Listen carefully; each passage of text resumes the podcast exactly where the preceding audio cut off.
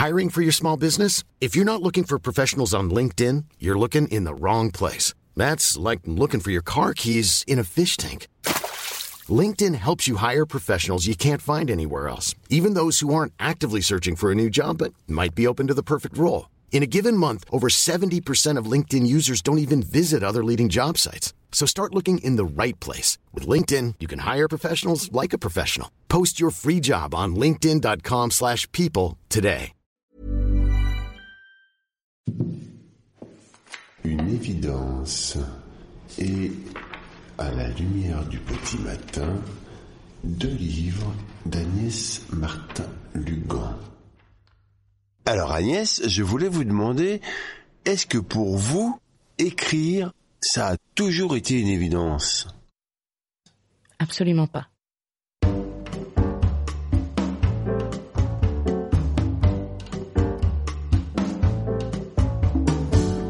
J'ai découvert le plaisir de l'écriture à la fin de mes études de psycho.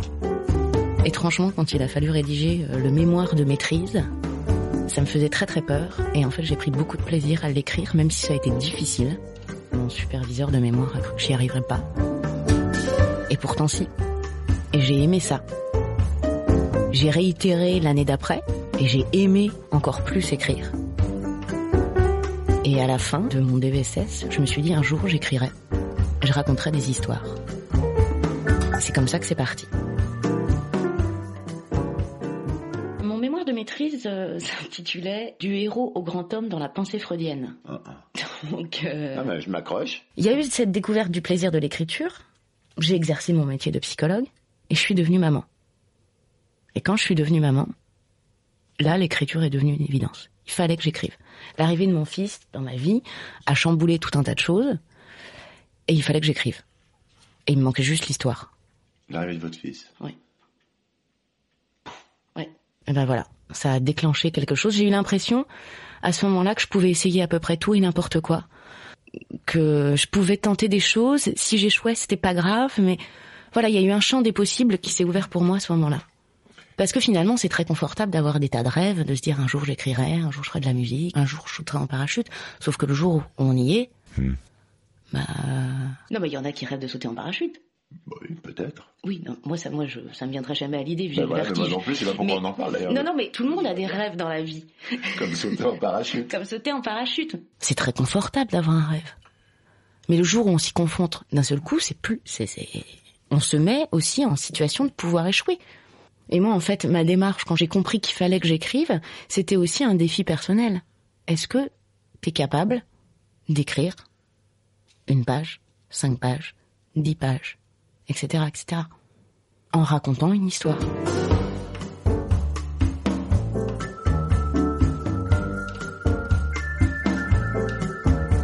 C'est arrivé en fait. Je suis devenue maman et là je me suis dit il est temps. Je vais essayer d'écrire. Je vais essayer quelque chose. Je vais essayer quelque chose parce que j'ai moins peur. Et après c'était j'attends d'avoir la bonne histoire.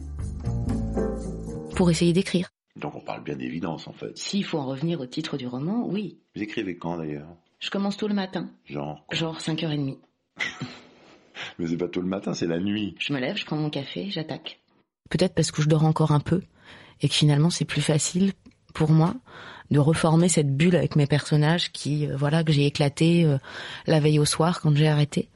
Et euh, du coup, une fois que je suis partie, je peux faire des pauses pas forcément très longues et après je reviens directement dedans. Et du coup, j'aime moi avoir des grands moments en fait pour écrire. Si je sais que j'ai qu'une heure devant moi pour écrire, bah non. Parce que quand je plonge dedans, bah, je veux y rester. Je veux pas lâcher, je veux pas. euh, J'ai besoin en fait de rester longtemps dans la journée avec mes personnages. Comme s'il y avait un lien qui allait se briser. Enfin, j'arrive pas autrement. Et ça se passe où? Dans mon bureau. Ordi? Ouais, ordi. Bon. ouais. Bah ouais, c'est pas. Non, c'est pas, c'est pas. oh non, c'est pas. C'est pas romantique, hein. Bah euh. C'est pas. On, euh, a- on avait envie de la. C'est pas. euh, non, j'ai juste les petits calepins où je prends des notes avant d'écrire sur l'ordi. Ouais. Mais euh, ouais, non, c'est c'est basique, c'est un écran et un clavier. Et vous fumez pas comme un pompier ou des choses comme ça en- Si. Si Cigarette café. C'est vrai? Ah ouais, cigarette Tout le café. temps. Tout le temps. Tout le temps. On me dit qu'il faudrait que j'arrête, mais je me dis mais comment je vais faire pour écrire si j'arrête? Ce qui m'anime, c'est euh, me plonger à corps perdu dans une histoire, d'être en fusion avec un personnage, de, raconter des choses, de leur faire vivre des choses à mes personnages. C'est ce lien hyper fort entre eux et moi qui m'anime d'une année à l'autre, d'un roman à l'autre. Et du coup, arriver par mes mots, par ma manière d'écrire, à essayer de transmettre et de passer des émotions euh, j'ai envie qu'ils vivent. Parce qu'autrement, dans votre vie, il passe rien comme émotion. Ah si, il s'en passe beaucoup. Ça passe quand même. Ah oui, oui, c'est deux choses complètement différentes. Tous les auteurs euh, disent on y met forcément de soi, on y laisse des plumes quand on écrit.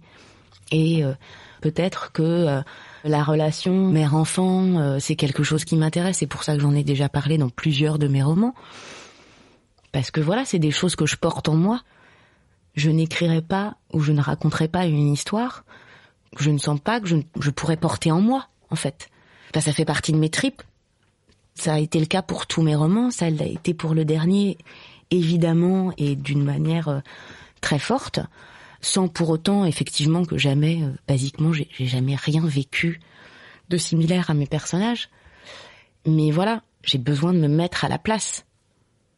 J'ai besoin de le vivre finalement comme si c'était à moi que ça arrivait. Il y a un côté schizophrénique dans ma manière d'être aussi en fusion avec mes personnages. J'en ai parfaitement conscience, euh, mais j'en ai besoin. C'est une drogue, quoi. Oui, il y a un côté drogue, ouais. À la maison, on le dit souvent, on est, on est très nombreux à table. Vous êtes beaucoup, quoi. Oui, on est beaucoup. Là, je parle à combien de monde Non, mais pas là en ce moment, non. On peut pas s'empêcher de penser. On peut pas s'empêcher de penser. On peut pas s'empêcher de penser.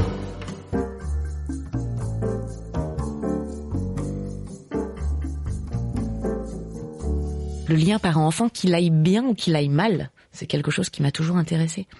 Je trouve ça fascinant ce qui se développe entre les parents et les enfants, entre le bébé et son papa et sa maman, c'est euh, c'est fascinant. On peut pas s'empêcher de penser, on peut pas s'empêcher de penser, on peut pas s'empêcher de penser. Je me souviens de la petite fille que j'étais. Je me souviens de la petite fille que j'étais. Par moments, je la sens revenir. J'ai euh, une maman qui a toujours lu, un papa pas trop, et moi je détestais ça j'étais un peu euh, dans la fratrie, j'étais celle qui lisait pas en fait. Mais euh, bah, je me suis un peu rattrapée depuis. Maman a été institutrice et commerçante et a arrêté de travailler pour nous élever avec mes sœurs et mon père travaillait, était employé de banque. Donc euh, voilà, un milieu somme toute normal. J'étais plutôt timide, introvertie, hypersensible. J'aimais pas l'école. J'avais peur de tout. Il a fallu attendre le lycée pour que je sois bien euh, à l'école. J'étais plutôt une solitaire quand même. Parce que timide, parce que réservée. Euh, la seule chose, c'est que mes parents ont toujours dit que quand j'avais une idée en tête, je l'avais pas ailleurs. Ça se voit. Hein.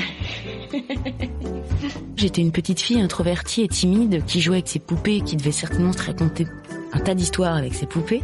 C'est une manière de me protéger. Je pense qu'en fait, je me protégeais beaucoup. Je ne me demandais pas de quoi parce que tout allait bien. J'ai voilà, j'ai grandi dans un dans une famille aimante, tendre où tout allait bien. Et puis, comme tous les enfants, euh, j'ai eu des bandes de copains, des bandes de copines, euh, et voilà. Enfin, il y a rien de j'ai pas de cadavre dans le placard, quoi. J'ai pas de mensonges en stock. J'ai pas de grandes révélations à faire. Voilà comment j'étais quand j'étais petite. Très sensible. Oui. Par contre, oui, ça j'y ai toujours été. Ça m'intéresse pas d'écrire psy. Enfin, je fais pas du développement personnel ou du coaching. Je, je donne pas des tuyaux, je donne pas des conseils. J'écris juste une situation. C'est un point de vue. Après, euh, il y a tellement d'histoires différentes, d'histoires, j'entends, de parcours de vie différents. Si dans un roman je parle d'une mère célibataire d'un ado de 17 ans, il y en a combien qui sont très éloignés de son parcours à elle? Moi, c'est juste, entre guillemets, un exemple à un moment. Et je ne juge pas. Entre les lignes, on peut pas lire, euh, vous devriez faire ci, vous devriez faire ça. Enfin, c'est absolument pas moi ce que je cherche à faire. Jamais je me suis dit, euh, je vais écrire euh, en donnant des clés ou des solutions ou c'est juste euh, enfin après pour moi je pars du principe que le bonheur chacun se le travaille comme il le souhaite finalement et le cherche comme il le souhaite je raconte des parcours de vie où c'est pas toujours tout rose à la fin forcément. Pour moi, il n'y a pas de recette au bonheur. Il y en a pas. Il n'y a pas une recette. Euh, ben, il faudrait faire ci, ça et ça et ça.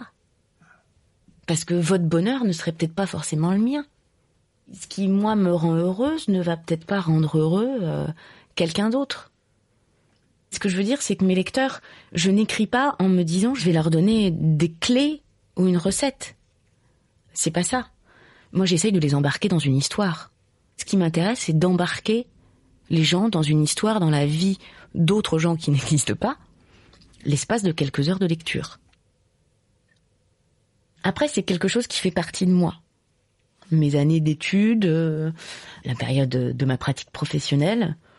Donc forcément, quand j'écris, il y a un moment ou un autre, ça doit ressortir parce que ça fait partie de moi. Ce que j'ai pu emmagasiner comme euh, connaissances, euh, impressions, euh, etc. Donc, je pense que dans ma manière de construire mes personnages ou dans le regard que je vais porter sur la thématique, il y a la psy en moi, même si j'aime pas dire ça, mais c'est inconscient, c'est pas voulu nécessairement. Ça fait partie de moi j'écris moi tout entière. Je vais pas me dire t'enlèves le volet psy ou tu prends que le volet psy.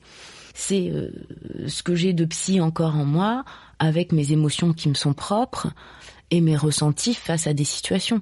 Voilà, c'est là où elle passe la dimension psy dans mon écriture. Tout passe par mes personnages, en fait. Vous les aimez? Oui, énormément, profondément. Comme s'ils étaient vrais, quoi. Oui. Hein oui. d'accord. Oui, d'accord. On va prendre une petite bouboule rose. Par exemple, aujourd'hui, où nous parlons, euh, le, livre, donc Une évidence, sort et vous devez dire au revoir au personnage.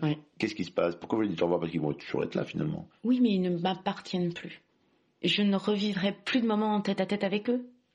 Ah oui, oui, il y a une vraie période de deuil. Et ils me manquent.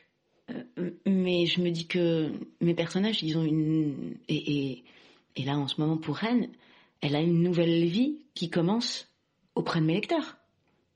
Elle va continuer à, vivre auprès de mes lecteurs. Et ils s'en saisissent. J'ai la chance en plus que mes lecteurs s'en saisissent.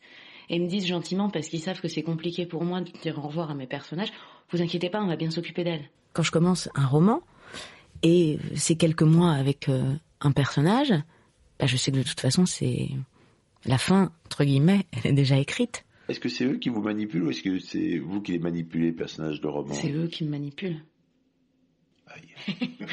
c'est les personnages secondaires qui me manipulent. Oui. Il y a le personnage principal. C'est-à-dire que comme je vois comme elle, je vois pas ce que les personnages secondaires sont en train de préparer. Je vois pas le coup venir. D'accord. Ça fait peur. Non, mais pas du tout. Des fois, je dois pas être très agréable, mais euh, mes amis je les avais avant d'écrire. Eux, ils sont toujours là. Est-ce que vous savez pour qui vous écrivez?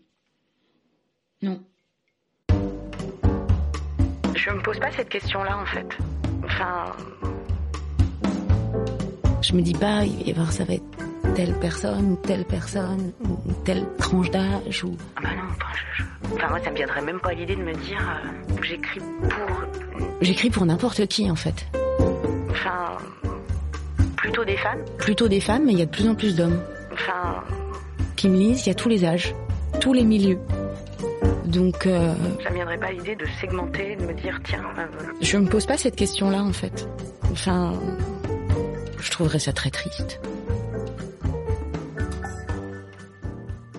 De quoi vous êtes le plus fier dans votre vie? Ma famille, mon mari et mes enfants. Dans cet ordre-là bah, C'est ma famille, c'est eux trois. Et c'est tout. Bah, de toute façon, s'il n'y a pas eux trois, il n'y a pas le reste. Bon. Merci Agnès. Bah, merci à vous.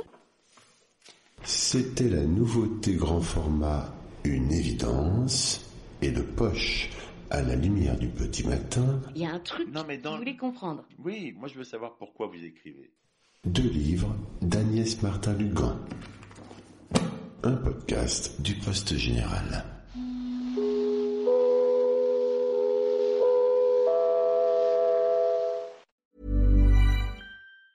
Hi, I'm Daniel, founder of Pretty Litter. Did you know cats tend to hide symptoms of sickness and pain? I learned this the hard way after losing my cat, Gingy. So I created Pretty Litter, a health monitoring litter that helps detect early signs of illness by changing colors, saving you money and potentially your cat's life. Pretty Litter is veterinarian developed, and it's the easiest way to keep tabs on your fur baby's health right at home. Go to prettylitter.com and use code ACAST for 20% off your first order and a free cat toy. Terms and conditions apply. See site for details.